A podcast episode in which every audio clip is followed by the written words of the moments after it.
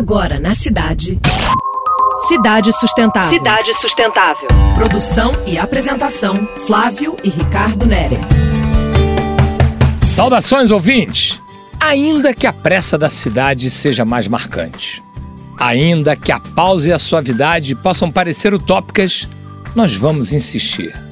Mais espaços de leitura, por favor?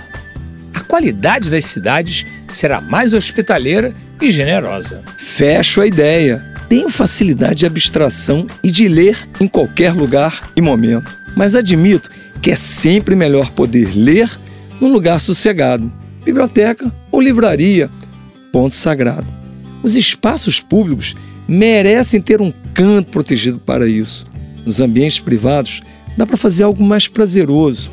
Adoro aquelas poltronas convidativas em livrarias. Assento e pego meu lápis para marcar ou sublinhar algo no livro. Entrega total. Admirável isso. Mas meu momento da pós me consome a ler caçambas de livros e artigos.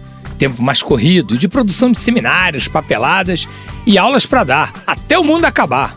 Mas nessa caminhada solitária que os estudos impõem, eu procuro um lugar mais reservado.